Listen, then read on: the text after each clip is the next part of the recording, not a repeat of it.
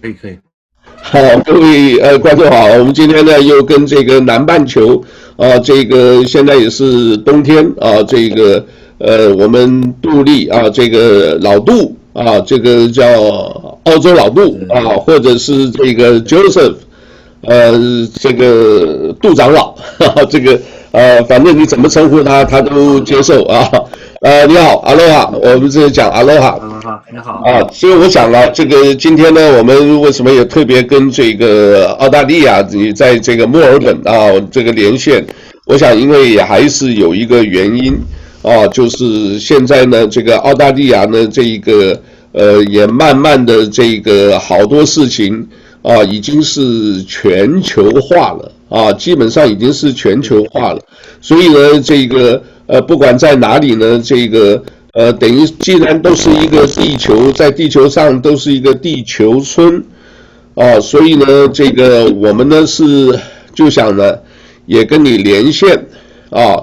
这个我们来谈一谈这个呃你们那边的情况啊，也了解一下，因为现在假如是在你看这整个的地图的话。哦，这个我们可以看得出来，这个澳大利亚等于也是，呃，等于差不多在第一岛链下来，已经也算是前线了，对吧？如果中美这样子在，呃，南南海啊，南中国海这么，呃，这个弄下去的话，呃，不管是有人说现在是冷战，也有人说已经热战开始了啊，这个呃，就是热战准备要开始了。所以呢，我今天有几个问题。就跟我们老战友来提一提，好不好？那这个刚好前两天呢，我跟你的这个缘分呢是，呃，在几十年前七月二十六号啊，刚过两天，呃，那两那两天我也是在赶报纸，事情很多，所以呢，我在想这个，呃，看到马英九啊，这个写了一个大安大安南岛的这个战争的这个战史，也是因为那样子的这个。呃，有这些前人的这个努力，把这个呃还算是台湾等于是主权呢，这个也能够确定下来以外呢，呃，能够等于讲自由世界了。我常常喜欢讲自由世界了啊，这个呃自由中国啊。那这一个呃对七呃七月二十六号大二胆战役，你有没有可以给我们简单的介绍一下？就很简单的啊，这个共军怎么样？这个，然后也我想你应该都有，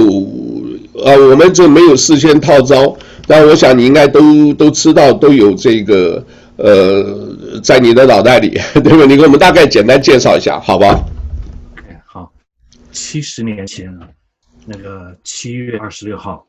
那天的晚上十一点钟时候，从厦门那边呢。呃，坐机帆船的呃，中共的队，啊、啊，由包成营长带领，那么人数呢，大概是七百多人，呃，攻打大胆岛跟二胆岛。那么大二胆的目标是要把拿下来之后，接着是烈屿岛、金门，接着是金门，然后一步呢就是是呢所谓的呃三野的部队嘛，第三野战军，那么准备所谓的所谓的解放台湾，这是前奏罢了。但是大胆岛当时的驻防的部队啊，其实只有两百不到三百人，呃，我号称三百人了，其实都不到三百人，是史柱峰营长啊，史恒峰营长所领导的。然后这场战役呢，从七月二十六号晚上十一点打到七月二十七号，呃，是一场呃，对于国军来讲是一场难得的胜利，以以寡击众，然后呢，以少胜多。同时，这场战役呢，呃，还俘虏了两百多位，他们的共军营长包成俘虏了。那场战役其实呢，大胆岛当时来讲呢，光秃秃的，不像我们后来当兵时还有一些树，那现在都是绿树成荫了。当年大胆岛是光秃秃的花岗岩，那么做一些简易工事，所以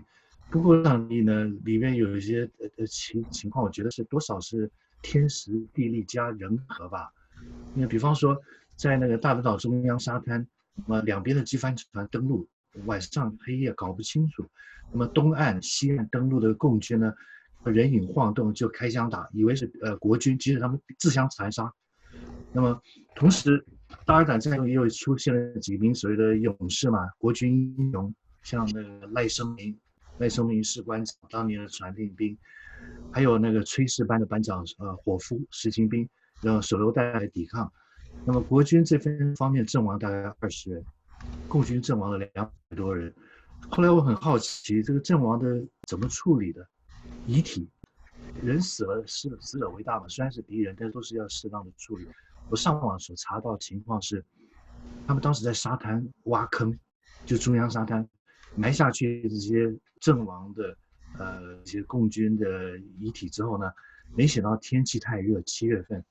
那个尸体在泡了海水，在沙挖的比较浅吧，会膨胀，膨胀之后就突破沙滩飘出来，漂浮在海上。那么后来再怎么处理不知道。但是五年差不多六年前，我们回大嶝岛，国防部特批，呃，去大嶝岛去参观的时候，当时还没开放。那岛上的指挥官有跟我们解释，是请了柬埔寨的那些呃特别的扫雷公司，原来大嶝岛的中央沙滩埋了很多的地雷。我们这方面的专业人员不够，请呃召开国际标，请国际的柬埔寨的公司来排除地雷。开挖把地雷挖出来，全部清理掉、销毁的过程中呢，在中央沙滩发现了呃一些共军的留下来的什么子弹弹袋啦，这些呃服装啊什么，在沙滩底下还有还能挖出来。所以时隔七十年啊。呃，大嶝岛其实发生了战役，还有历年所谓的投奔自由，还有水鬼上岸被打死的、被驱离的，呃，埋在大南岛各地的应该都有。那大南岛其实来讲呢，呃，某一个意义来，国军驻守，但它事实上这个阴气比较重的地方，有些在大南岛当兵还写过些所谓灵异事件的事。今天来看的话，大南岛战役啊，其实我觉得。呃，对我们来讲，我们是强调什么？一战古宁头啊，再战八二代，光辉的八二三。那这些战役呢，奠定了所谓的海峡两岸隔海峡而分治。你刚才用了一个词汇很有意思，叫自由中国嘛。自由中国这个名词所说耳熟能详的，但是到了大概九零年代以后，就不再提自由中国这个说法。自由中国相对的是对，就是铁幕中国，呃，赤色中国。现在我们？呃，由于台湾的逐渐越来越本土化，越来越台独化，所以不再提“中国”这个词了。所以这是个历史名词。那么大垩胆战役呢，虽然是一个很小的战役，在共军那边觉得很丢脸，所以他们只讲说是一个侦察行动，而不说它是一个战役，说是这个侦察行动。那这个说法也都无其实大垩胆呃配合后来的八二三，呃加上后来的韩战，呃中国叫朝鲜抗美援朝朝鲜战争。呃，确定了海峡两岸七十年的这个分而治之的情况，大垩胆在这个中间那个关键的历史的转捩点。OK，这个是，这个也是 OK，这个很有意思啊。这个以前呢是这一个，呃，美国呢是帮中国，其实那个时候是中国是蒋介石领导的哈，去打这个。呃，日本啊，这个结果呢，现在呢，赤化了以后，现在呢，日本、美国啊，这个呃，加上台湾，这个我想觉得还是针对的所谓中国共产党，很怕赤化世界，而且看他那个迹象也有意啊，就是呃，不管是一带一路啊，不管是亚投行啊，就是还是想要把共党扩张。啊，这个大家都讲，希望呢，就是，呃，这个习大大啊，他这个一个人呢改变啊，很多人说只要他下台，呃，就可能就改变。那有的人也说川普下台也就改变，呃，所以大家都希望人家这个下台啊，差别是川普要选举，那这个呃习大大那边就没也没有搞选举啊。但是现在我讲关键的时时刻应该也是在。呃，看看今年啊，这个所谓的等一下这个呃没多久有个北戴河会议啊，如果搞得严重的话，这个内斗的厉害，可能就会有有有动手的，因为现在还是军权很重要啊，因为不管怎么样，到最后的话，军阀割据或干什么，你只要上面现在你就是这一个头啊，就像早年这个当然古代了，君臣之间的这个内斗也很多。今天你这个头一换了，下头一散了，就可能会有动乱啊。所以好，那个我们就先先暂时到这里，因为七二二十六大二单的这个，我们回头会准备八二三，啊，我们会准备一些图片，到时候再请我们这个老杜也给我们，到时候也也来说一下这个。呃，当年我们住的那地方跟这个后来古林头其实也不远，啊，那个战役到底是怎么样啊？这个让这个之后单打双不打啊，那个故事战争故事我们呃到时候再讲啊。这个希望到八二三那个时候，呃，中美现在啊，就现在这中美没开打，我们还可以讲。如果开打的话，这个可能故事又要变一下啊，这个。因为这个是很有意思的事啊，我们来谈一下。现在这个这个呃，看到很多的说，现在呃，澳大利亚说这个骗子怎么搞的是很多，而且好像就是等于小孩子自导自演啊。这个呃，这个到底是怎么回事？所以最后还跟绑架以后，这个爸妈还付钱的都有。这个到底是怎么样的回事？你给我们介绍一下，好吧？根据新闻的报道了，是说那个有什么留学生，留学生呢放了一些什么视频或照片，呃，通知家长，意思说他是被绑架了，那么说是某些留学生自导自演，希望骗家里的钱，那么也有可能呢是背后有谁诈骗集团的参与，那么具体情况其实不太清楚。不过呢，我所接触到的中国留学生啊，可以说绝大多数啊。都是非常勤奋努力、一心向学，也有少数的留学生呢，还真的是中国叫做学霸跟尖子。当年我在呃大学里遇到过的，呃，我们学翻译专业吧，就以我学的口译专业来说的话，我我们的学生中绝大多数是中国大陆，呃，有一部分很少的来自香港、台湾、马来西亚、新加坡的，所以说华语或语的学生学习口译。截至目前为止，这二十二年来啊，我印象中，呃，台湾留学生啊，呃，有好几位，但真正的尖子只有一位，真正的学霸。那其他的呢，呃，优秀的口译表现好的学生呢，其实大多数是来自中国大陆的。那当然，他人口基数大嘛，十三十四亿人口，你平均每一千位一一千个人中就会一位高智商的。那么台湾。两千四百万嘛，那么澳呃澳大利亚才两千五百万，那相对来讲，它的人才会比较多。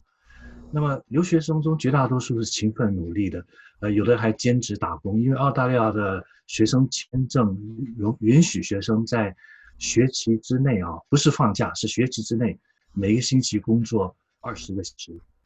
那么学习也差不多二十个小时。我知道，在美国大学里是在学期是不能打工，在放寒暑假里打工。那么澳大利亚容许学生打工，所以有些勤奋的留学生会打工。但是留学生中有少数的，像你说的这种自导自演的新闻所报道的，有可能，呃，绝对有可能，因为有一些留学生，他们事实上是在中国参加高考考不上的，在家里呢可能有点背景，或是有权势，或是有钱。我碰到过这样的留学生，来自北京的，实际上就是混小流氓的，一个小帮派的。那从高中开始练习，最后呢，大学也没念成，最后呃，隔了几年之后，在法院又见到他，再替他口译服务时，他是杀人未遂罪。从最早的暴力攻击的 assault，变成他自己搞一个类似一个犯罪小帮派，然后最后呢，从打架一直不悔改，那么最后呢，变成了杀人未遂被刑事起诉，那就是坐牢嘛，判刑坐牢，坐牢之后再。呃，强制遣返回中国，取消签证，所以留学生会不会有个别的留学生，少数的他有沉迷于赌博，或者说他沉迷于游戏，整整天鬼混。我我可以说，绝大多数我所接触的留学生都非常勤奋努力，而且还比台湾来的留学生更努力。呃，他们呢，不是每个都是有钱的，有些有些不过是中产阶级的家庭的子弟，很努力学习，但是有个别的学生绝对会出问题。有中国女留学生有个别在卖淫的，呃呃赚快钱的，为了想满足自己的物欲的；男留学生也有呢，个别的出的。所以这些具体的案件啊，因为新闻报道，他为了保障个人隐私，没有后续追踪报道，自导自演的情况怎么回事不知道。但是这个事情是属于刑事犯罪，澳大利亚警方呃知道之后，肯定会有检察官办公室所谓的呃 Office of Public Prosecutor 会可能会行使起诉，这牵涉到所谓的欺诈罪，所谓的那个商业欺诈罪，这种尤其是人群呢非常多，所以是各种各样，啊，绝大多数是好的，少数案例绝对会有。哦，那是了是了，你这个人上一百，形形色色嘛，啊，这个我好像以前呢是当然了，这个看到很多的历史，就是呃，称澳大利亚叫 Down Under 嘛，是吧？Down Under 就是这个也很英国，在在在英国海权时代啊，好多这种就是流放的啊，这些呃，全部都跑那里。呃，不过经过这么多呢，这么多年，我想很多自然淘汰，然后后来很多的去了以后呢，这个呃，应该都是留下很多的精英啊。但是因为这个事情是这样子的，我看的是呃，因为可能我自己看影视剧也看的蛮多的啊。这个香港也曾经发生过啊，就是呃，自己呢这个好像成龙就有一个电影也是演这个嘛，就是这个警察故事，忘了第几集的，就是。而小孩子呢，就是呃无法无天，对吧？然后呢，最后呢，就是跟这些，而且不是他愿意的。有的时候这个朋友交了坏朋友，呃，就玩这一套，这个自己那个结果也呃这个好还好，一不好就是反会反而会走向另外一边的，这不是他们所想的哦，弄到一点钱就算了。哦，这甚至有些呢，这一个自导自演连命都丢掉的也有啊。这个因为我们看的是看到这个好奇，那这个当然你讲的没错啊。这个到海外来，大家都是呃兢兢业业啊，这个自我奋斗的，呃，这种哪里都有了。当然骗子哪里有，我到时候回头跟 跟你讲，我们我自己做报纸做了十几年，那个骗子不，这个而且那个里面都是。呃，最后呢，才讲到那故事以后，我自己都很惊讶，这个真的是叫做瞠目结舌，你知道？人家啊，就是还有这种事，哎，就真发生这种事。所以呢，骗子是最可爱。人家讲的第一次骗被骗就是，呃，自己没注意算这个，然后再被骗就是傻子，然后就是什么。所以呢，好吧，这个世界本来就是疯子傻子一堆。啊，因为我们在讲，哎，这个你们那里有没有接到这个？所以我我们这里我不晓得夏威夷已经有了，也是有收到。本来讲说二十七个州，啊，这个居民啊，收到这个中国的这个寄来的这个包裹啊，这个而且是不明包裹，里面呢，它就是大概是，我觉得是还是一种。怎么讲呢？就是一种战争行为啊，就是故意啊，我就寄一些东西，上面写的是珠宝啊，什么药材啊，啊，那大家这个好奇一打开，哦，这个上面就写的你可以自己，呃，种这个其实也蛮危险的，因为这个很可能是那种土地啊，叫做什么？有一个叫什么词的，就用这种来这个生化战嘛，生化战那种土，呃，叫做土地的这个土壤。如果说有一个呃，真的不小心种下去，会有一种叫线虫，哦，他们叫根瘤线虫，就是说在这个根里头，它会呃一直繁殖，而且灭不掉的啊、我看那个新闻说，基本灭不掉的，因为这个发现的这么多，但是呢，这种种类还没有全部发现。啊，就怕的就是这种东西会还会这个呃，在不同的地方这个继续这个生根茁壮，然后成长，那就是腐蚀你的所有的农作物。啊，这个我不知道你们澳大利亚有没有这样子，你有没有听过这样子的事？新闻的话，你们 local 新闻应该有没有看得到？新闻报道是有提到这件事情，不过我先呃从另外一个角度看啊，这种事情呢。直来讲，损人不利己。地球是一个地球村嘛，呃，任何地方产生了农业上的重大的灾难啊，那么呃，一损俱俱损，大家都受了损损失。地球本来就不大，然后呢，如果是这样做的话，如果把它当做一种输出革命或是输出的战争手段的话，我觉得是蠢不可及。那么中中中国共产党的领导人大概不至于蠢到这个地步，至于犯这种错。这不就是变成世界公敌了吧？那么，所以我想了解的是这个事情。第一个，呃，消息来源核实；它是不是假新闻、编造谎言？第二，如果有的话，呃，是不是由政府去执法机关介入来调查，到底是谁寄的包裹？他寄的动机是什么？它里面可能造成的对于生态系统、对于农业那个生，还有对于自然环境造成的危害，可能危害什么？澳大利亚的那个检疫规定极其严格。你在澳大利亚，你在海关啊通关飞机场呃入境的时候，如果没有申报的一些东西，其实那个申报单有规定很严格，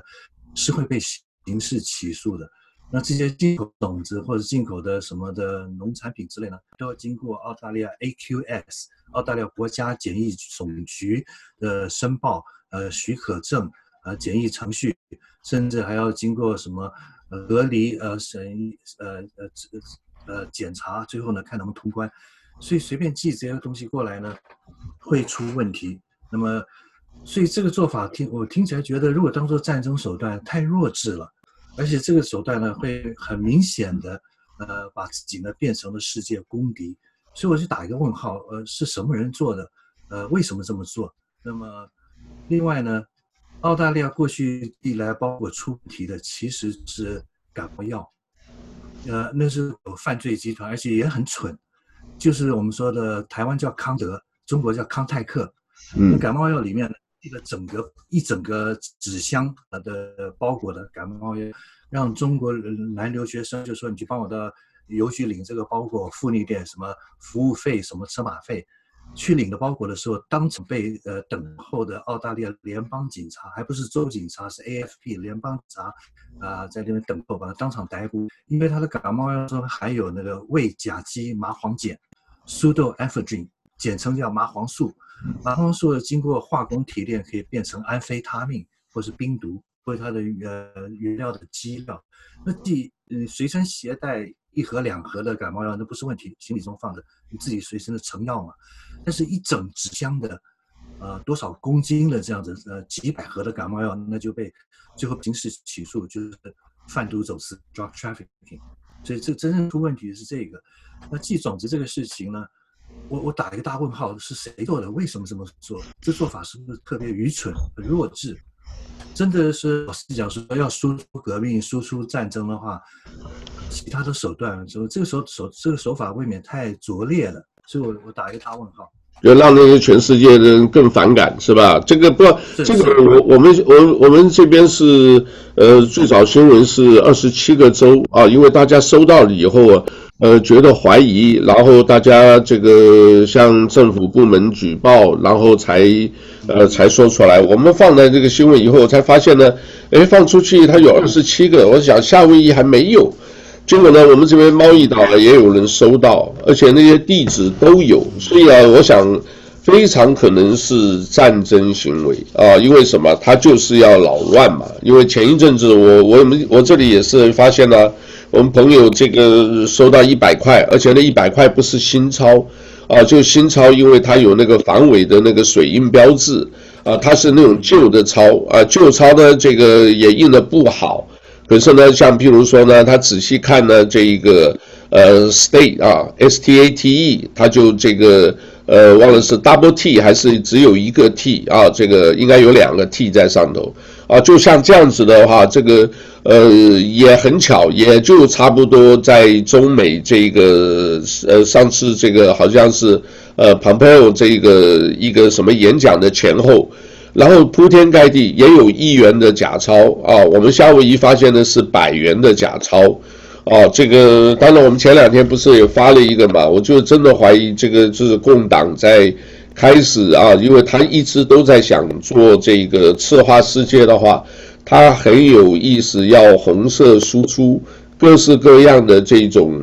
呃战争行为啊，这个、呃、都可能的。因为什么？中国北京现在都是呃居然放警报了，你知道吧？对吧？还有有些这个南方的城市也放警报，就是表示这个战争近了。可是我在美国的话，这个还在搞选举，而且民众一般没有那个警觉。这个是我们自己在海外华人比较这个呃比较担心的了，我我是这么想的。当然，我想这个种子这个已经这个有关部门还会查啊，因为你们也不知道到底是呃有虫还是有毒还有你怎么会这么会寄这个东西来啊？这个至少啊，这个我跟你讲啊，冷战了，大家彼此没有互信，你知道吧？什么都有可能。而且我觉得中国内部本身呢，就是什么有有的人可能就想习近平赶快下来，也有人底下的反正哎，天高皇帝远的，你不要想到说上有政策。下有对策，你上面搞你的，我下头呢，我就突然一个部门就，哎，你们就发就管他的，因为那一批人说不定是江泽民那一派的，就希望捣蛋，对不对？把这个事情弄得越大啊，就是上到全世界以后呢，呃，大家反反了以后一定是反头先嘛，对不对？而且现在有也有个说法，这个北京的人很紧张的，因为呢这个。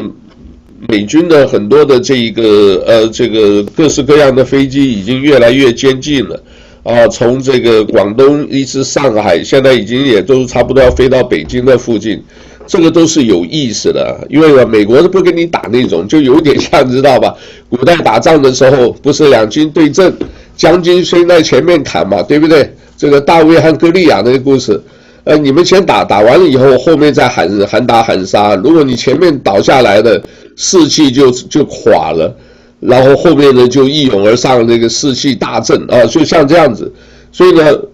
他们怕的是美国的斩首行动。你看到美国对西、对伊拉克、对叙利亚，全都是玩这个，对吧？ISS，就是我就把你那个头干掉，你后面垮了以后呢，你底下就是群龙无首，就比较好收拾。好吧，这个所以这是一个种子的一个一个呃事情，我们也蛮关心的啊啊。这个另外一个，呃，你这个也是转你的那个脸书上，这个街上呢有一个老兄，这个我后来不知道结果了啊。这个也可能就是一直讲的，美国呢很多包括犯罪了啊，甚至包括什么病情啊或者什么，大家就不讲，因为就是有一个 privacy。那这个 privacy 搞久了，不是也就像。呃，像像中共一样，也是什么东西都不告诉你们真相啊，你们自己去猜。我就好奇，最后那个老兄抓到了没有？是到底是一个疯子，还是一个已经就是嗑了药啊？还是说精神异常？他就是要破坏，还是跟那个商店啊，这个有这个呃叫做什么？呃，有过节，他就专门就撞那个附近的车子啊。我们讲这个给各位可能也也也不知道，我们这里没关系。你讲你的，我来看看有没有办法分享一下这个呃那个视频，给大家知道到底是怎么回事，好不好？来来，你讲一讲。目前新闻报道有限的信息，还有来自于我的悉尼的台湾移民朋友，呃，所说的是一个看起来是一个华人的老伯老阿伯，这这老头子呢？有可能是刚刚考到驾驶执照，他跟商店应该没有过节。他在呃后座的应该是他老婆，跟那老太婆可能开车时吵架了，估计是情绪不稳定。然后呢，他的呃操作时出了问题，他那个车子呢前进后退又撞到旁边的呃计程车，那个出租车又到什么路灯杆、什么垃圾箱，撞到商店，所以幸好呢车子他呃卡住了，停下来。正好有两位消防员过来，事后先把那个后座的老太婆给救下来。这个事情后续的新闻目前没报道，因为在呃新闻来讲是太太小小新闻，没有发生这种车祸意外太多，所以呢，我估计呢，按照我所对澳大利亚社会的理解，第一个他会被那个他是呃雪梨市、悉尼市、悉尼市的路政管理啊，那个那个所谓的 Road Authority，第一个会。呃，把他暂时撤销了驾驶执照，他可能是老人家刚考到的驾照，那也可能是老人家他已有驾照，但是他年龄大了，可能听力失忆，还有情绪失控什么，我不清楚。等我一下，你等我一下，对不起，我把这个声音关掉，对不起啊。没问题。好，你说。这个悉悉尼的交。所以呢，他的那个驾照应该是会，他必须要上法庭报道，呃，被呃警检呃由警方的举报人 informant 会把他这个他这个银色的四轮驱动车 NAB 澳大利亚国民银行，它是开到这个人行道上来的，所以它应该是会被那个呃撞到那个呃出租计程车。哎，算得很厉害啊！可是看起来好像，如果你一错的话，应该就停起来。啊，你等我一下，对不起啊，这个应该就应应该就会停止。这边这是不同的，呃，应该是是雪梨的悉尼呃东边的远郊华人区，因为不只有一个唐人街，有个华人区，我们那边也是这样子。你可以看到中文的这个招牌，澳洲青年旅行社，什么保健品、奶粉，所以。他的驾照会被吊销，然后呢，可能呃，他想要申请恢复驾照的话，呃，可能要参加严格的考试，然后最多给他一年期的驾照，每一年都要重新去申请一次驾照，所以有可能严重的话，法官甚至判决他禁止驾车，都有可能。是。可能他心脏心脏也有问题，将来有一天像这样，这是个路上的不定期会爆发的炸弹。对呀、啊，对呀、啊。什么心血管疾病？开车时突然失去控制，心脏病发怎么办？对呀、啊，这个我我们这里有三个这个不同的角度。对，我现在看的就是，因为我是好奇，你看啊，他如果说只是撞一下，他应该就是停下来，啊，然后因为它有一些四轮驱动，它这个前后的是确实是很难的，呃，控制的。假如没有的话，就是猛踩油门。然后一紧张，前后就是一个，这个很恐怖的，这个呢，我就觉得是好像一种神经病，真的像，他就是好像为了报复那一家店啊店面，所以呢，你看，然后又撞了几跟店无关啊，是不是？店是倒霉了，应该跟店面无关。哦，跟店面无关。头子啊，所以我看这个是可能他是对这个车不熟，可能是说不是借他自己儿子谁的车，可能对这个车的。功能跟操作不熟悉都有可能，目前没有后续的新闻追踪报道，所以哦没有 OK，将来上法到底怎么回事，还有上法庭法官怎么判决都不晓得，但是肯定是刑事起诉哦，呃，driving causing 呃 injury or 呃 or damage 肯定是的，呃，冲动鲁莽的行动导致这个呃呃呃破坏别人的这个财物。对啊对啊，你看像这个都像像现在。我就举例啊，像他现在这样子已经到的话，他就停下来嘛，可能大概也不会停。哦，这个因为这个英文的话，这个一看到那种车一上去，呃，前面低压什么什么，他这个往前走往后走，一下搞不清楚。哦，这个我看是在华埠，哦，是在华埠。这个这些人要过街的。对，这不是唐人街，是那个另外一个郊区的呃华人的华埠，所以好几个地方。其实你知道小上海。哦，你这一发给我看的，我以为是那个恐怖分子，要不然呢就是什么？哦、不是不是，就是精神病，或者是呃。新闻报道没有说这个人的姓名，但是因为他这边是郊区的华人的商业区啊，哦哦，我看到那个是一个样子，我估计他是华人老头。哦，地方来的华人不晓得。哦，有可能他老有一定老年痴呆症啊，我们都不知道，各种问题。哦，所以现在是危险的老龄驾驶人。对对，这个后来也也没有看到有人逮捕，有什么也没有看到说呃拔枪啊啊，都不需要拔枪，那肯定警察会来，稍后一定会来。正好旁边两位呃穿着制服的那呃应该是救护车员，呃他我现在看看制服他写的臂臂章啊。应该是消不是消防队救护车的，正好是救护车在附近。OK，那个有一个红色十字，Saint John's Ambulance，圣约翰那个呃呃救护车的辅医疗辅助人员正好在这边。OK，好，这个就是我讲的。这个我们再来讲这个澳大利亚现在这个疫情怎么样？唉，疫情。我们维多利亚州今天新闻报道，一下子我们我是维多利亚州大墨尔本都会区七百多个病例，哎呦，就是前两降到五百以下，现在恢复七百多。关键是什么？有一些确诊的带源者、携带病毒者，仍然出去工作上班，而且有些工作地方，比方说养老院，或者说院，还继续去工作，应该在家隔离。可是澳大利亚人的民族性格呢？跟美国人差不多，而且澳大利亚刚才你提到他的一七八八年，当时最早来的是劳改犯，说白了就是劳改犯来屯垦区，然后来呃来强制呃劳作嘛，所以有许多的最早的移民都是就是英国不要的劳改犯，流放远远万里外之外的边疆澳大利亚。当然，每个州的情况，州自由移民多点，像我们维多利亚州、南澳大利亚州，呃，自由移民多；昆士兰州，那么黄金海岸布里斯班或者说悉尼呢，都是流放的囚犯多，呃，囚犯的后代啊，所以，所以这个情情况下，澳大利亚的民族性格自然形成了一种叫做，可以说我我把它形容说是一种讨厌权威。一种逆反的情绪，嗯，对，对于政客，对于联邦国会，对于内阁部长，现在在澳大利亚的信任他们不喜欢政府管太多。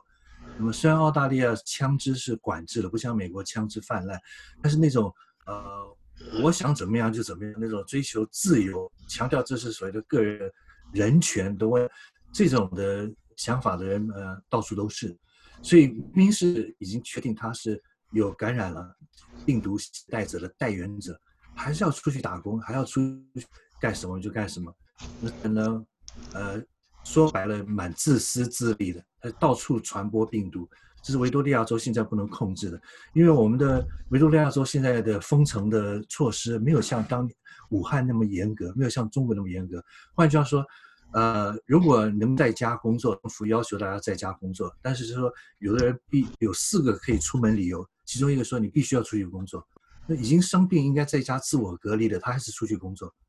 那他不在家工作。第二是要去买药的，那我这个定期要吃药去买药，所以我没问题。或者要出去买吃的，你到超市、到市场去买你的食物，这可以。那么，呃，这这这是还有第四个是出去锻炼，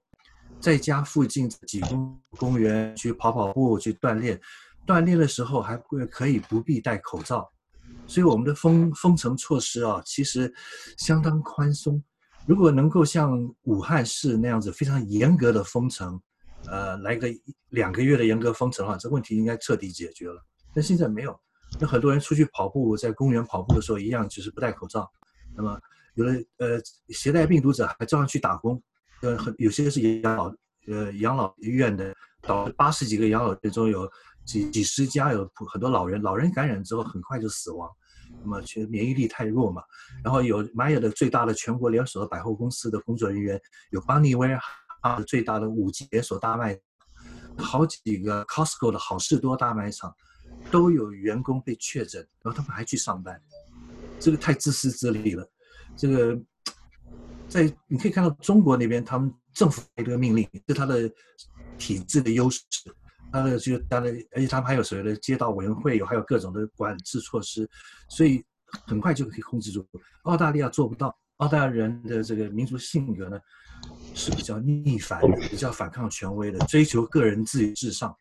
所以哦，明白明白。所以这个有的时候很 tricky，有的时候好像也只有在那种呃比较集权的这个制度下，这个一个命令一个动作，这个还搞健康码，还搞什么？呃，控制的比较好，可是从另外一个角度，人家又怀疑这个东西就是不是你们你们那边自己搞出来的，是实验室搞出来的，那这个迟早会有会有真相出来的，我想迟早会有真相的啊。另外呢，这个如果也可能永远不会有真相，呃，也可能永远不会有真相。那现在的这个澳大利亚那边的话，这个呃，你应该算墨尔本应该在东边吧？那西边那边的话，这个。东南那个部队，你们那边部队情况怎么样？澳大利亚既然是一个大的，又是五眼联盟，这个军事上是不是也有自己的常备兵、常备军人？有了，你说的 regular army 有，但是我要指出一个事实：澳大利亚呢，由于在一九五零年代跟美国还有纽西兰，就是也叫大陆叫新西兰，签署了一个 ANZAC。一个美国、呃新西兰、澳大利亚呃联合防卫条约，所以从从此以后呢，澳大利亚的国防武力呢，除了在二战、二次大战时期曾经有所谓动员，呃有所谓征兵，然后在越南战争的时候有这个有条件的征兵，用抽签方式，用生日来签方式以外，澳大利亚从一九五零年代到现在，它的常规的国防武力。以它的土地面积跟人口来讲，极其呃微小。全国的国防武力、陆海空军啊、海岸防卫队加起来大概三万多人，然后属于战斗兵员的战斗兵种呢，大概五千人左右。它土地面积七百七十万平方公里，世界第六大国，人口两千五百万，只维持了呃战斗兵力差不多五千人左右。哇，所以它那这个是不能比，跟台湾也不能比，台湾都还有二十万人。对对对，那你这个等于是你自己的这么大的这个地广人稀，呃，自己这个地方都。呃，叫做贝多利分，对吧？你这个没有办法。我我看到，如果真正侵入，呃，澳大利亚这个，不过还好啦，五眼五眼联盟，美国或者日本或东南亚国家也也不会看不下去。不过那些地方好像也只有东南的城市比较发达嘛。如果一些荒地啊，或者是呃大火烧掉那些地方，基本也是空的嘛，是吧？对澳大利亚其实不担心国防问题，因为有美国老大哥的保护，因为有条约的保护。可是呢，澳大利亚呢，呃，一旦发生美国老大哥跟哪个国家发生武装冲突，要有战争行为的话，按照条约来讲，美澳大利亚总理前总理曾经讲过这样的话，呃，不光是呃所谓的协防条约的条约义务，所谓的 treaty obligation，还有像历史上的道义责任。因为美国在二次大战的时候，若不是美国麦克阿瑟统帅，呃，指挥的部队调动美军好几个师，然后协跟澳大利亚军队从那个欧洲战场调回来，英国首相丘吉尔领导下的战时内阁，澳大利亚采取抗命，把自己的子弟兵的部队调回澳大利亚，跟美军联合作战，在新几内亚，现在叫阿布亚新几内亚，进行了各种丛林战争，打了六个月，打胜了，打败日本红军。日本军队已经到了新几内亚，在南下就要登陆澳大利亚的昆士兰州跟北领地了，还有珊瑚海，还有中途岛战役。所以美国老大哥当时在澳大利亚面临亡国危险的时候救了澳大利亚，所以事后在五零年间的协防条约，所以美国等于是提供澳大利亚国防保护。所以澳大谁敢攻打澳大利亚的话，美国老大哥有捍卫澳大利亚的义务，必定出兵，不像台湾。中华民国在台湾现在已经一九七九年已经废止了协防条约，所谓的毁约、断交、撤军，所谓跟中华人民共和国建交三条件。所以从法律上来讲，那么美国老大哥对台湾这个所谓的说白了就是一个附庸国了，卫星国是没有条约的保卫台湾的义务。那么但是他有一个台湾所谓的关系法，有提供自卫武器的义务。但是对澳大利亚不一样，澳大利亚是美国的，在中国的话就是同治。呃，加兄弟，高的这种战略性的的的联盟关系是自己人。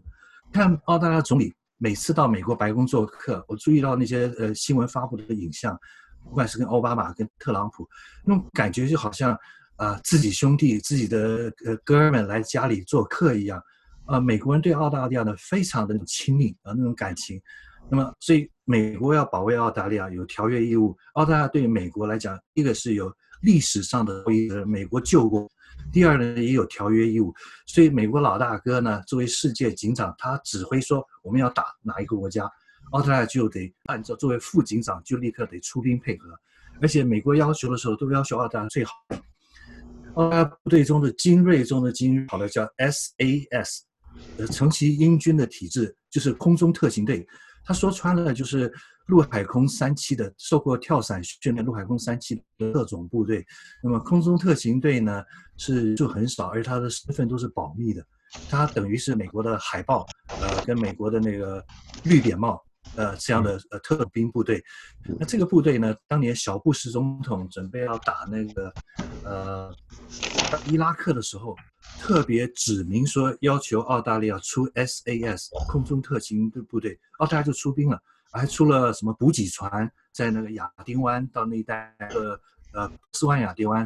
他出了船的军，出了医疗船的军舰，那么还有其他的扫雷舰，所以只要美国老大哥指挥，澳大利亚就义不容辞，绝对是奋勇向前。那么美国要跟每个国家发生战争，澳大利亚绝对愿意当他的马前卒。OK，好，这这也是很有意思，这个。呃，部队不多，但是呃，那个地方倒是真的很大，也非常重要，也算是呃，我看的第一、二、第三岛链都算啊，包括我们夏威夷，呃，都算啊，所以这个也很需要这个。那这个直接讲，你你觉得开战的可能性大不大？你自己感觉？呃，可能性越来越大。然后呢？呃，是不是能悬崖呃勒马，我不知道。但是，一旦开打了之后，呃，我说的直直白，所谓的修昔底德陷阱，这是美国的政界学界一致相信的，认为说，任何一个大国要崛起的过程中，必然会跟另外一个大国已经是属于呃既有势力的大国发生战争，用战争手段让一个大国崛起。中国是强调强调是说，好像和平共存。互利共赢，所以不想取代美国的地位。那么，但是问题是，美国不是这么看这个事情。那么，一旦开打的话，从冷战变成热战，其实现在是准战争边缘。我觉得那就是第三次世界大战。以目前的瘟疫来讲，新冠肺炎，或是台湾坚持要说中国瘟疫，或是武汉瘟疫，它实际上是瘟疫已经是一个生化战争的。那到底瘟疫的来源是从何地方而来？我不知道。那第三次世界大战呢？我个人来讲，我根本不希望看到世界发生战争，但是我知道它必然会发生，因为是人类历史上就是一连串的战争史。所谓的和平时期，不过是两场大战争之间的一个喘息、休整的阶段。你看中历史上，从那个公孙轩辕有熊氏黄帝算起的所谓的呃那个公孙轩辕呃黄帝跟那个蚩尤的之战，到现在四千六百多年，我们说。中号称五千年文明，其实严格来讲，黄帝算起来四千六百多年。中国大大小小的内战，还有抵御外敌入侵的外战，加起来超过两百多次。每一次改朝换代，就是一个残酷的内战，就是千千万万人头落地，呃，民不聊生，呃，赤野千里。所以战争其实没有赢家。那么这个世界呢？到时候有很多人死亡，要瘟疫、饥荒、战争，造成大大量的破坏。那么，对于我个人来讲，我希望世界和平、国泰民安，不是只有针对一个国家，希望全世界一百九十四四个国家，大家都国泰民安，都大家共可以，这个地球是可以共存共荣，大家可以互相帮助啊，讲资源嘛。但是战争无法避免，问题是。我现在从另外一个角度来看问题，我是这样看：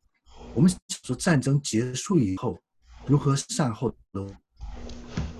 那么，我们既然说啊，中美国讲得很清楚，认为说我是针对中共，不是针对中国人民，意思说我是反共不反华。可是，将来中共中共必然会走入历史。历史上没有任何永永远的万年王朝，秦始皇以本来以为是要作为所谓的永远千秋万代啊，秦氏家天下，结果才二代而亡。所以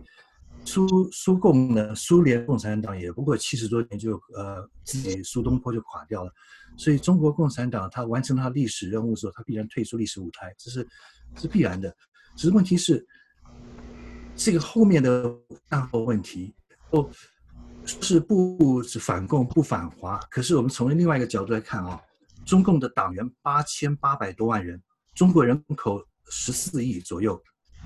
呃，然后八千八百多万人再加上呃共青团的，加上少先队的，那是论亿来计算。那每一位共产党员，假定他有一位配偶，有一个孩子的话，那你还得再乘以三倍，牵连的这些，不是说所有中共党员啊不能有包含家属。那牵涉的八千八百万多万人来算的话，那人数是破亿的。那么这些还牵连了其他的各种的关系跟各种人。那么中国共产党可怕的地方也是厉害的地方，跟当年国民党有一点相似。在他的呃民主所谓的民主集中制的统治期间，那么他有所谓的中央党校，那么国民党有谁革命实践研究院，本质是一样的啊。那么里面全部中山装，它里面的小组学习，还有各种的研学习，还有培训精英人才是一样。换句话说，天下精英跟英雄尽纳入我的囊中，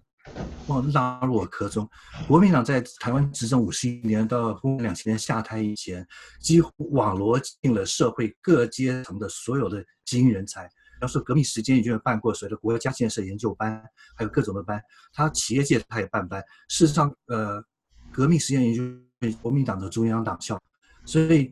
所以后来为什么你可以看到民进党的起家的最早的一批人，还有来自于其他所谓的反对党，国民党分裂出新党，分裂出所谓的亲民党。那么，呃，还有呢，我民进党的最早的一批人都是吃国民党奶水长大的。从许信良开始拿中山奖学金到英国留学，那么这些人呢，事实上是打着蓝旗反蓝旗，所以共产党本身的中央党校也囊括了中国所有的精英人才，而且它有一套系统比国民党还更厉害。这个问题你要考虑，将来呃，中国的执政党退出历史舞台之后，中国是变成什么样的一个政治形态？是这个政体是谁来执政？这些人才事实上也都是来自于那个前中共的党校，还有一路栽培的这些人，可能说不同路线，可能分成，呃，什么国社会民主党，或者变成自己搞出另外一个人组织一个中国民都有可能。我觉得所谓的反反共不反华啊，我觉得那是师出有名的借口，因为你看。当年跟苏联对抗时，中国呢拉拢中国，从尼克松总统内拉拢中国，跟国建交，然后呢，呃，利用这个玩这个所谓的呃统战这个所谓的联合次要敌人打击主要敌人。那主要敌人苏联已经垮台了，现在苏联变成一个中等强权，一个 middle power，它的经济实力太弱了，虽然武力强，它的经济实力很弱，所以这个情况下呢，就不再是主要敌人。那么次要敌人呢，中国就现在上升变成主要敌人嘛。这就是所谓的统战嘛，所以这一切的呃套路呢都非常清楚，而且呢，一旦你看苏联垮台之后，现在的俄罗斯，美国还是不是处处防着俄罗斯？北约是不是要东扩？是不是搞了克米克里米亚啊？还有乌克兰，然后波兰更是积极投入，呃，站在盟这一边，站在盟这边要跟呃苏联对抗。土耳其跟那个跟俄罗斯也关系也非常紧张，所以。只要你有，我套一句这么话吧，明太祖朱元璋是我非常讨厌的。他当时呢搞了很多冤假错案，把那个呃开国老臣文臣武将几乎全部政政治整肃屠杀光了。他为了这个，照现在的说法，就是他为了除革命道路上一般的障碍，让儿子孙子辈呃没有这些呃厉害的老臣。那当时的说法就很简单，叫腹诽，你在肚子里呃诽谤我。那些呃文臣武将的这些开国功臣呢，能力比他的儿子都强。很多人可能取而代之，所谓的彼可取而代之。所以你没有造反之心，你是忠于我朱家王朝，可是你有造反的实力就够了。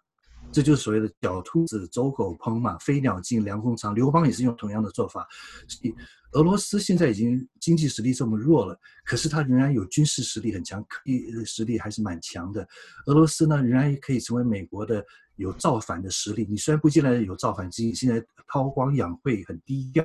那这种情况下，美国呢，对俄罗斯还是一样，处处防，还，处处打压。那么中国一旦愿意臣服，呃，低头做老二，俯首称臣，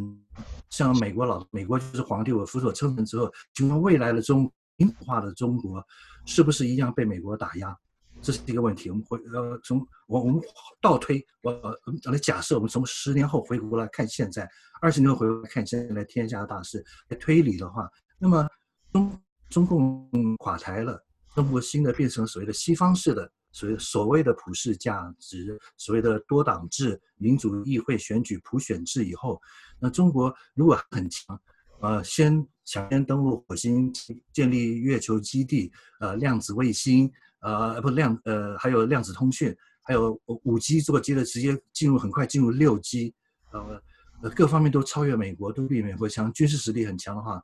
美国是不是还是要跟中国出度围堵呢？如果我站在美国老大哥，我是白宫主任，我照样打你中国，照样围堵你中国。这不是党的问题，不是所谓政治信仰的意识形态的问题，因为我只有能做老大，你不能做老大，因为你没有造反之心，你愿意说共存共荣，呃，互利共赢。可是我我担心你，那么卧榻之旁之旁岂容他人酣睡？而且这个卧榻之旁的酣睡的鼾声如雷，实力比我强大，所以我就是。不得已，我为了我国家的最高的呃政治经济利益，我必须把你打压，必须发动战争。所以我个人看呢，我觉得不是反共，也不是反华的问题，是一个大国呃既有的霸权不想失去自己的地位，必须把中国打压下去。所以作为白宫主任，谁来当白宫主任都一样。那么即使中国共产党不在了，中国民主党或者中国社会民主党来执政，一样一样会对抗。OK，无法很遗憾。然后最近看一个电影也也挺有意思，那个电影是讲一个这个美国总统啊，这个被呃到要到多伦多啊，到这个加拿大去这个呃呃等于去访问，结果呢被绑架，当然救回来了。那但是中间呢就有一段啊，他就讲的这个总统，这个总统的职位啊，就是说。老百姓容许你说谎啊、造谣、欺骗啊，什么坏事都可以，但是你不能示弱啊，就两个字，You cannot show weakness。所以呢，就等于就是，所以他这个是一个一个 presidency，不是说谁上台以后呢，呃，真正这个美国霸权是不是还能做世界老大？呃，就是可能这呃最近这段时间啊，这个。我们做媒体嘛，反正这个书生报国，这个不负责任，我们就听一听。我们这个呃，这个不为他们那个什么，但是我们关注这些事情啊、善尽原则。哎，我觉得你可以这个到时候写一本书，就是英文名字就叫 How About After，就是这个。或者是 how after，或者是 写一个这个类似说，哎，这个你刚才讲的分析的也是有点道理了啊。这个因为这个呃，也不是说一定说要这一个呃站在共产党立场，或者是站在美国立场，就是你把这一个，因为我知道你也是呃呃教徒嘛，所以呢，站在比较高的这一个呃一个角度来观察的话。你们这些都是怎么讲啊？就是，呃，小老百姓，你们吵一吵这个。我所谓小老百姓指这些这些当官的权权贵了啊。这个看看他们怎么样，因为历史定位，到时候就看到底是川普还能够这个是不是在历史上有一个什么，还是呢习大大呢呃有什么啊？但是如果习大大那样子的话。呃，可能大家就是要要注意讲话了啊！这个不管怎么样，这个呃，最近看了很多的啊，这个一个一个爆出来啊，一个讲话不小心啊，跟那跟没关系的啊，你们澳大利亚好像有这个故事哦，就是原来是一个中国的一个这一个叫做什么一个一个外交官啊，他本来呢就是在那以后也是挺好的，结果后来。回国了以后，决定就是要移民到这个澳大利亚，对吧？就移民了以后呢，这个太太呢什么也都很好。结果后来回来以后呢，写一些文章啊，我常常讲那个林语堂啊，就是说在美国或者在西方世界就批评中国文化，回到中国就批评西方文化啊，就是反正就批评对方。结果他这个老兄呢写了一篇文章以后啊，结果中国把他禁了以后，哎。把他关起来了，而且还这个人还不知道下落啊，好像还有这种事啊，真的，所以呢，变成等于是真的是要要想清楚啊，因为这个到时候真的是，因为这个中间像有一些那个的话很麻烦了，现在我不知道了，我们呃，这个好，这个 我我们他们他们要回去了，我们呃，这个我想呃，大部分大概这样子，另外还有一个。是不是这个呃，解放军这个海军到那个时候还没有那么紧张的时候，他们有到澳大利亚，就听说大肆抢购奶粉，有没有这个事儿？你知道吧？去年好像，对不对？新闻新闻报道中哈，有出现一个报道，我有印象，这是绝对有可能的事，因为呢，主要是中国呢当年的三聚氰胺的事嘛，三鹿奶粉出了问题，所以呢。澳大利亚奶粉在中国还是非常抢手、非常热销的商品，有很多现在我看到的一些人做所谓海外代购，他们用小包裹、邮箱啊、邮寄啊多少箱奶粉寄到中国，所以一直有。那么澳大利亚的奶粉呢，应该来讲是是质量跟良心产品了，没问题了。那中国的奶粉其实呢，中国的大的奶业公司像那个蒙牛、伊利、阳光这些啊，他们本身的中国生产的奶粉的原原料不够，他们都跟澳大利亚大的奶制品加工厂啊签了合同，购买原料奶粉。原料奶粉就是澳大利亚牧场生产的，送到乳制品加工厂用冷冻压缩法变成奶粉，那是原料奶粉，它捆成一包呢，大概两百二十公斤。重，所以中国的乳业公司，我陪他们去，正好是做过他们口译员，陪他们去考察这些奶奶制品加工厂的，呃，特别大。在维多利亚州是全国最大，那世界最大是新纽西兰嘛，新西兰的 Fonterra 就是恒天然乳业。那么澳大利亚最大的是呃 Murray Goulburn 就是双江集团。当时他们这些都是说了，这个奶粉啊，你想跟我们订购原料奶粉，对不起，我们已经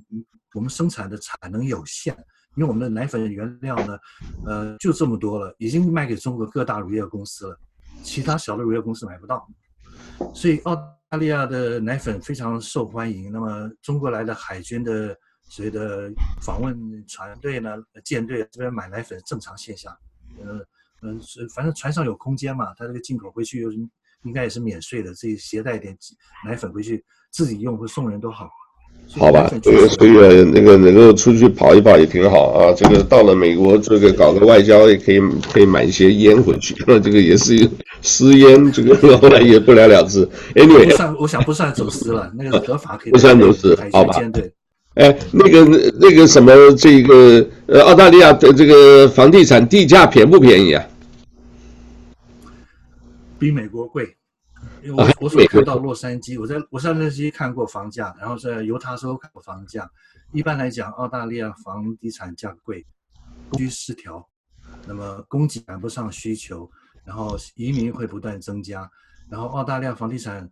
当然没有呃台北贵，没有上海贵，没有香港贵，没有东京那么贵，可是以西方第一世界发达国家标准来讲，澳大利亚房地产贵，一般的所谓的中产阶级啊。所以住的这种呃三房两厅吧，小洋房一个 house，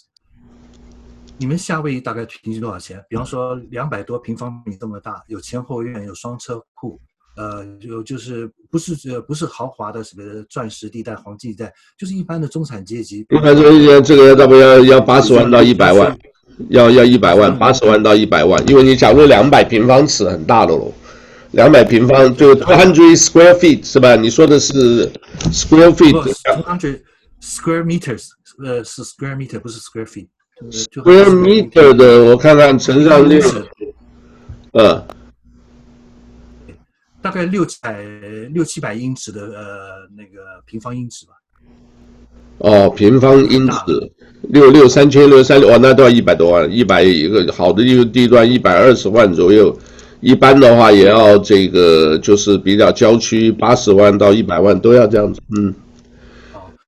那如果这样说，你们夏威夷的房价跟墨尔本差不多？墨尔本呢？差不多。呃，哦、呃，不会便宜了，越来越贵。那么澳大利亚的房地产呢？从长期的呃走势来看，短期的涨幅都不跌幅都不用考虑。从一九五零年代到现在来看的话，它一直长期呈上升的趋势。呃，一九五零年代二次大战刚结束五年，当时大学的学士学位，所谓的本科毕业生，买一栋这种三房两厅的洋房，大概三万多澳元，等同于大概是呃五年到七年的税前工资。那么，所以现在这样的房子呢，差不多至少七十多万澳币，远郊区，距离市中心大概三十到五十公里以外，远郊区大概要七十多万了。呃，近郊区，inner suburbs，呃，超过百万以上都有。所以，呃，当年在一九五零年代是不过是三万多的澳币的房子，包含前后草坪、前后院跟车库停车的车库。所以现在都是七十多万、一百多万澳币。所以房地产走势长期来讲都是成长的趋势。有没有房地产会跌？当然会有。那那那是历史上特殊时期啊，一九七。一九七五年吧，那个四月三十号，南越共和国西孔首都亡国之起，地产一毛钱不值。嗯，那么大家都拼命买拿黄金要逃难嘛，因为要被武力统一了。OK，长期来讲绝对是涨势。OK，必由之路。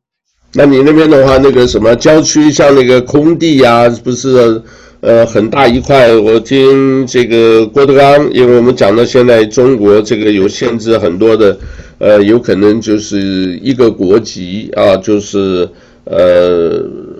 就只能这个选边了。那他在澳呃澳大利亚好像也投资了很大一块，那我就是好奇是不是很便宜，还是这个？呃呃，值不值得投资啦？等等的。呃，其实澳大利亚的房地产来讲的话，呃，所谓值不值得投资，要从不同的角度来看。那么，对于郭德纲这样的外国人来买澳大利亚的房地产，不管是呃人民的居住的市区的和郊区的房地产，或是远郊区的所谓的呃城乡结合处。所谓的那带牧场的，或者 holiday farm 农场的土，首先第一个问题，呃，外资审投资的审批问题。澳大利亚联邦政府有一个机构叫做 FIRB，就是 Foreign Investment Review Board，澳大利亚的外资投资的审议委员会，是国家的一个行政机关。你超百万澳元以上的呃投资哈，必须先送审批，拿到政府的批准的公文，你才能投资。第二个，买房子的话，对于外来的买家，原则上只能买期房，就是广东话所谓楼花，不能买现房。现房的话，那个曾经有过闹过一个大案子，呃，全澳大利亚最贵的房地产就是在悉尼，就是雪梨的 Rose Bay and Double Bay，是依山傍海的那个所谓的玫瑰湾跟双湾。那么 Rose Bay 的玫瑰湾那个地方呢，嗯，都是特别的别墅豪宅。那个豪宅呢，都有所谓私家游艇码头，直接呃豪华游艇直接去南太平洋去可以去逛的。当年的国家那个江泽民时代的国家副主席曾庆红，他的儿子曾伟，花了三千多万澳币，成为悉尼房地产历史上呃有史以来第二贵的房地产交易。买了一栋有二十一间呃房间的豪宅，呃是二手的豪华的豪华别墅，附有私家游艇码头，有那个所谓的呃游泳池、网球场、室内家庭电影院之类的。结果后来被邻居举报，他是在全贵澳大利亚最高档的最贵的富豪区买的这个呃三千多万澳元，那我就这问题当然可以大家探讨了。作为国家副主席的儿子，所谓的红二代跟官二代、正二代，呃，怎么怎么有这么多钱？一下拿出三千多万，这个钱怎么来的？后来被举报之后，他被迫呃赶快迅速卖掉，脱手卖给一个另外一个，是不是人头户我不知道，卖给另外一个华人，因为他违法，他第一个不能超过三千万，他们超过一百万就要审批，FR 审批他没有送审批。第二个，他不能买这个二手，你得买期房，那么。所以这个事实上也曾经发生过一个呃，在澳大非常轰动的一个大案子。所以呃，所以对于外人像郭德纲的话，他一定要送审批，审批一定要过了。第二个，他买的这个土地什么的房子呢？如果是市区的房子的话，那个土地是只有有一个地产证，澳大利亚没有房产证，只有地产证。台湾是叫做土地所有权状。他呃，所以他这个地产证呢，就是 Land Title Certificate，我的土地房子。地上的建筑物也属于你的，那么你可以永久持有自有土地，那个叫做 freehold land。可是澳大利亚的牧野区，你买一个农场、牧场要小心，很多是叫做 crown land。crown 就是英国王室的王冠，王冠土地其实就是国有土地。国有土地的话，你买的话可能是买了九十年的使用权，那将来到期之后，你还可以继续付钱吧？然后再要付钱，可以未来的政府你要付钱缴税，然后继续延长还有可能。那么，政府的土地，大多数的土地，澳大利亚土地仍然是国有土地，跟中国的说法，国有土地、公有土地、集体所有，本质是我觉得是一样的，仍然是控制在联邦政府跟州政府手中，因为这是沿袭了两百一十多年以前的英国殖民地的时代的这个呃法律，所以事实上，我们现在老百姓，我们这些土地呢，呃，私有土地在在全国，我估计大概不会超过百分之三十。百分之七十土地应该还是有土地，还是所谓的 Crown Land，所以买那个土地要小心，它土地的产权如果是远郊区带有大批的农场牧场，呃，盖一个呃农村别墅，呃，很过瘾。可是土地的产权不是永久的，将来还要再付钱。OK，好，那这个郭德纲，这个好吧，祝福他吧。呃，甚至可能买了，呃，也不知道是不是用他的名字，不过他好像已经听说也拿到澳大利亚的这个居留权了啊。所以这个，因为我们是反正空的时间呢，就是听听这个晚上有时候呃睡一睡，这个听那个也是呃挺挺有意思的。另外呢，就是茶余饭后的消遣。对，现在呢也还是希望呢这个。呃，大家也要多读一点书。你自己后来有没有出出书呢？没有，我也有出书的渴望，想做成为一个作家，成为网络写手，准备写一些书吧。那么我写书是因为我自己有兴趣的题目，比方说对越南战南越共和国的亡国历史、兴亡史，我非常感兴趣。一九六四年的那个是吧？在看。呃呃呃，一九七五年亡国的。一九七五，一九七五，对。对。我对这个历史感兴趣，另外还有其他的我有兴趣的主题。那我讲一件事，题外话啊，那我觉得，我觉得是真实的历史，但是历史的真相啊，往往永永远淹没在历史之中，不为人所知。我们知道，现在现在大家都说是无凭无据野史，给大家做一个思考吧。刚才你提到那个邮包寄种子输出战争或输出生化细菌战的问题，我就想到一个一个一个一段典故。这典故呢，可以当做大家分析的一个思。一九七九年十二月的呃美丽岛事件，也对党外杂志《美丽岛编连社》，美丽岛在高雄市游行，发生了所谓的呃暴乱啊，所谓的政暴美丽岛事件。当时的保警总队的保安警察还有宪兵队，保警都退了，宪兵，我弟弟当时就是在场的宪兵，那是路易特三年兵，他们当场看到是。这些所谓的呃现同朋友被打伤的都呃也事实上什么先震后暴先暴后震，最后美丽岛大审导致那个黄信介呃这些人通通被逮捕，包含那个陈菊都被逮捕，所谓军法审判嘛做。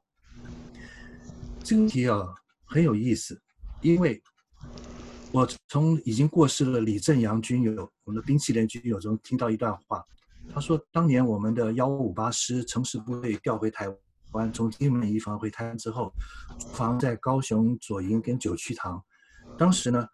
部队呢有在美丽岛事件呃发生前半年，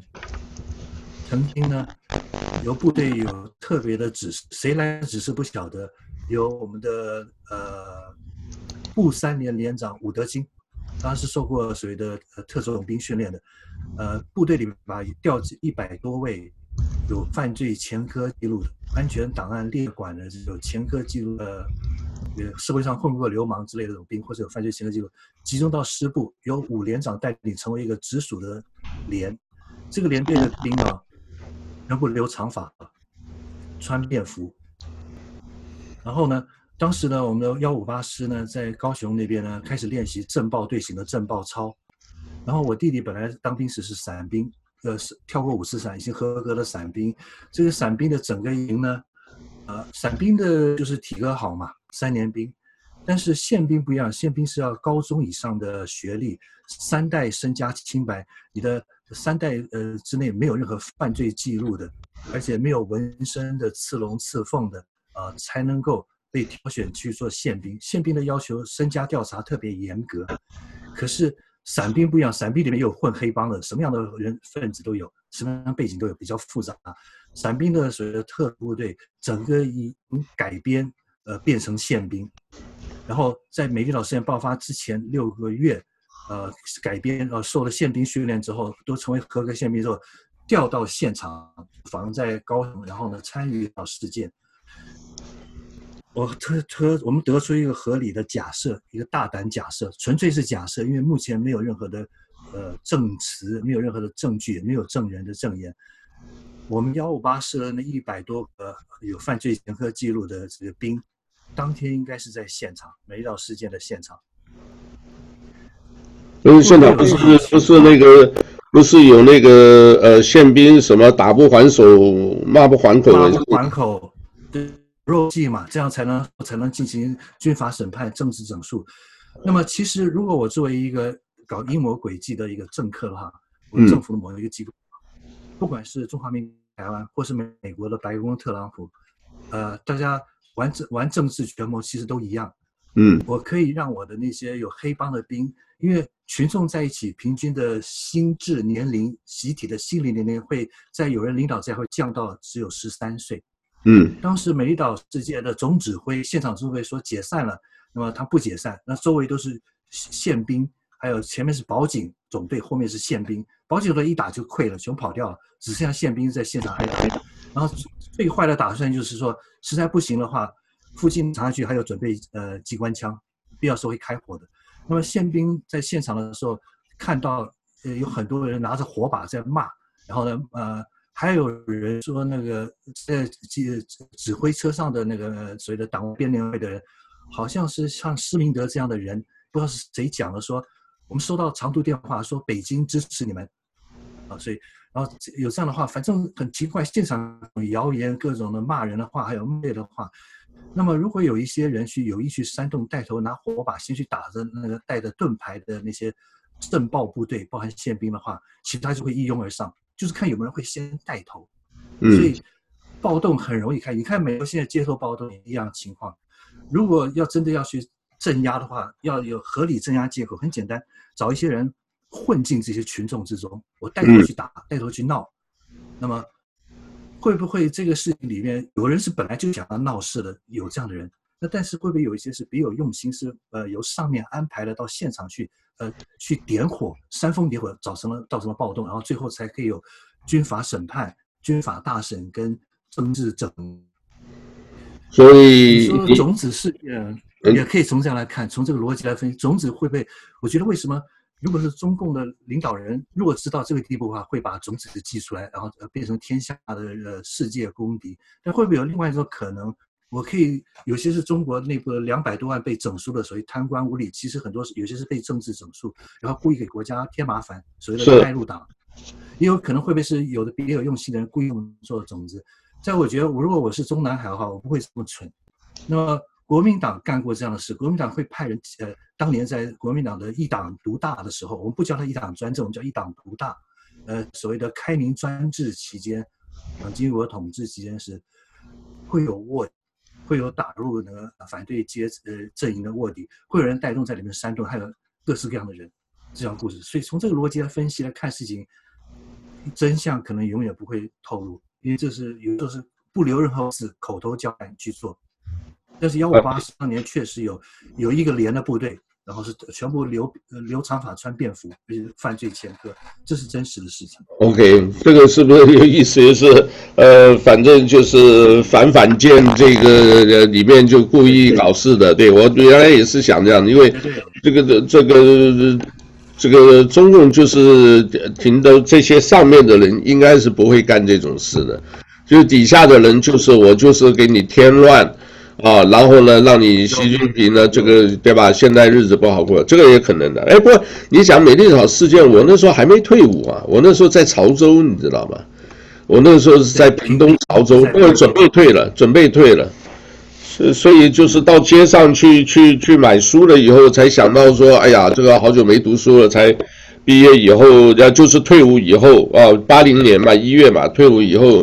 才才再去考学校的，嗯。好吧，那这个今天其实哎呀也聊得很很开心，我这样以后很可能会把它这个拆拆成呃几段，尽量呢就是把它这个并在一起，因为现在呢实在也是事情太多啊。这个我本来很多都想这个把底下很多的这个 caption 这个字幕打上去，或者是这一个呃就是做一个那个呃漂亮的图案。哦，现在也基本也没有时间做啊，这个时间不够啊，反正呢，呃，这个，哎呀，一万年太久，只争朝夕，所以多看书啊很 有用，多看书啊，想到这个啊，那我们今天就先谈到这里吧啊，我今天本来邀请李丽仙女士，结果她这个她也做房地产。所以我就是很多时候就是哎想到的时候抓一个这个呃主题，我们就再聊一聊。那稍后我可能看看你这个情况怎么样啊？如果呃行的话，我基本上还是我觉得最好的还就是你的礼拜六下午，我的礼拜五这个差不多的晚上啊，这个我们连线八点，你那边是下午四点、三点或四点，那段时间是比较安静，然后可以这个我们谈一谈，然后这个哎呀，其实我们这个给大家讲的也是希望大家开个开开眼界啊，多思考啊，这个很多答案不是只有一个，对吧？就像这个南北半球，我们这边现在热得要死啊，这个你那边又冻得要死，所以啊，这个大家用不同的方式思考啊，这个哎，活一辈子不容易啊，所以呃，希望大家平安喜乐吧，是不是啊？好吧，这个叫呃，我讲应该怎么讲啊？呃，南半球，其实你知道，上次我就稍微流氓一点，我上次听到人家南半球。是指那个人家女孩子那个穿那个穿的很少的露露呃露的下半球，这个好吧，就 不讲了，好吧，今天就讲到这里，谢谢阿乐哈，好吧，你们自己这个保重，OK，哦，我会先跟你联系，再我们下一次再连线好了啊，OK，好，谢谢啊，我保重保重，好，拜拜，好，拜拜，拜拜。